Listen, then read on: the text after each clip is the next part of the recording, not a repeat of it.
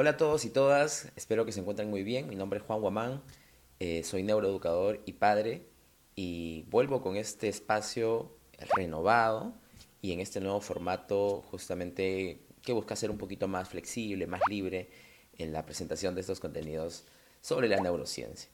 Em, el día de hoy quiero hablarles acerca de algo sumamente, sumamente interesante. Quiero hacerles la pregunta si alguna vez eh, ustedes han, pensado que son o no son creativos, se han hecho ese cuestionamiento, o sobre si sus hijos, hijas, estudiantes son o no son creativos, ¿no? o cómo pueden ser más creativos. Em, así que si te interesa saber cómo puedes estimular a tu cerebro para que sea más creativos, este neuroconsejo del laboratorio docente es para ti.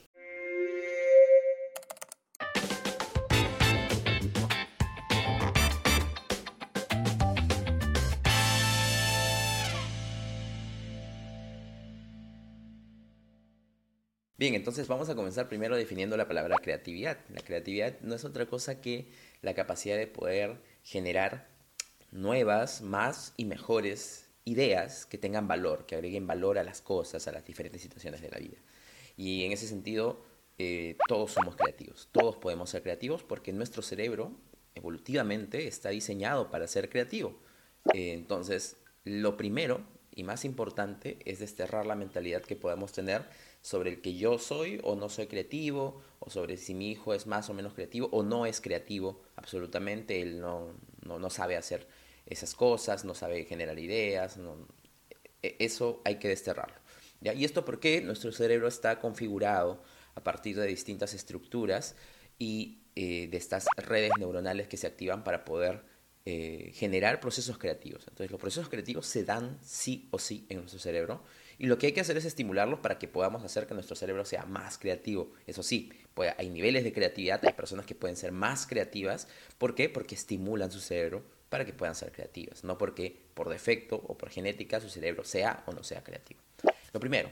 Lo segundo es que em, hay que brindar las condiciones para poder eh, hacer propicio el ambiente para la creatividad, para nuestros hijos, hijas, nuestros estudiantes y nuestros compañeros de repente en el trabajo, en otros espacios, ¿no? en nuestra familia, en, nuestro, en nuestros centros de labores. Hay que, hay que estimular esa creatividad generando un ambiente propicio. Y lo primero que hay que hacer para esto es eh, brindar seguridad psicológica para, para que pueda generarse nuevas ideas. Eh, el cerebro eh, tiene un instinto muy importante que es el de preservación, el de autoprotección, el de defensa, ¿no? El de cerrar, hacer como que una coraza si es que ve alguna amenaza, alguna situación de riesgo.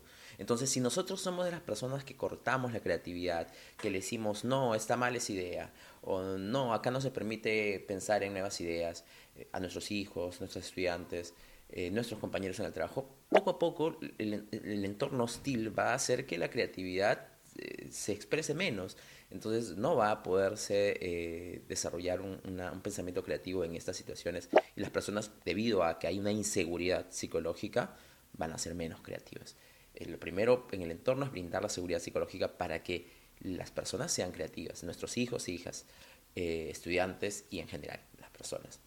Em, y lo tercero, eh, que justamente también complementando este aspecto de cómo generamos un ambiente más propicio para que se den los procesos creativos, pues eh, primero que hay que romper la rutina, ¿no? hay que incluir cada vez nuevos y nuevos hábitos, eh, cambiar la ruta con frecuencia. Y acá me refiero a cosas como, por ejemplo, hablando de rutas, eh, si yo voy con mi hijo todos los días al colegio por un mismo camino, entonces de repente un día cambio la ruta, ¿no? Y digo, oye, tomemos esta de aquí a ver qué pasa, ¿no? Y encontremos la manera de llegar al colegio con una ruta distinta a la de siempre. O puedo de repente comprar diferentes ingredientes y sin necesidad de seguir una receta, sin necesidad de seguir un instructivo, puedo crear algún platillo junto con mis hijos, hijas o en el colegio con los estudiantes y, llegar a, alguna, alguna propuesta y comer ese platillo, disfrutar de él y enseñarle a nuestros hijos, hijas, a nuestros estudiantes que esto eh, está bien y que justamente es, de eso se trata la creatividad, de romper la rutina, de romper la ruta convencional eh, de romper esa rigidez que hay, que existe constantemente y de crear nuevos hábitos eh, que surgen de nuevas ideas, ¿no? De estimular nuevas ideas. Entonces, rompamos con esa rutina con frecuencia, cada vez más, ¿no? Podemos comenzar con una vez a la semana a hacer algo diferente y luego poco a poco irlo volviendo un hábito, el hábito de ir cambiando de hábitos. Em, y, y, además, para estimular este ambiente propicio, es muy importante cómo, cómo tratamos el proceso creativo de nuestros pares, ¿no? Sean nuestros hijos, hijas, estudiantes, sean nuestros compañeros de trabajo. Cómo respondemos a las preguntas de nuestros hijos, por ejemplo.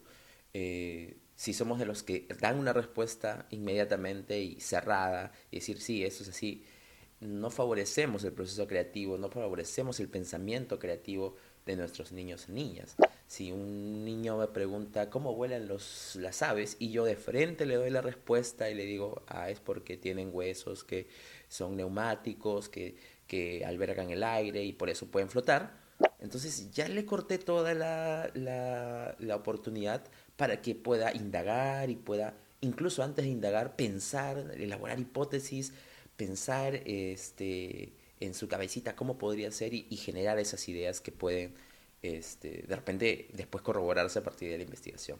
Entonces, devolvamos a nuestros niños, niñas, estudiantes preguntas, ¿no? Eh, devolvamos la tarea de, de, indagar y de investigar y de no quedarnos con una sola respuesta correcta. Las preguntas son muy importantes y estas preguntas procurar que sean preguntas abiertas, preguntas para pensar, no preguntas fácticas, no preguntas de sí o no, preguntas que tengan una única respuesta. Así que eso es un segundo punto en el tema de de generar un ambiente propicio. Y un tercer y último punto, y esto es algo que no es reciente, ¿no? Ya Le Vygotsky hablaba sobre el aprendizaje social, ¿no? en su teoría socioconstructivista, él mencionaba que las personas aprendemos de la interacción con otras personas, no somos seres así este, únicos en el mundo, individuales, y que no, no, no nos influenciamos, no, más bien nos influenciamos del resto de las personas. En ese sentido, eh, nuestro cerebro también es social y por tanto nuestros procesos creativos también se influencian de los procesos creativos de otras personas. No conozco ningún poeta que no haya leído o escuchado buena poesía o ningún artista de repente gráfico que haya visto dibujos que lo hayan inspirado.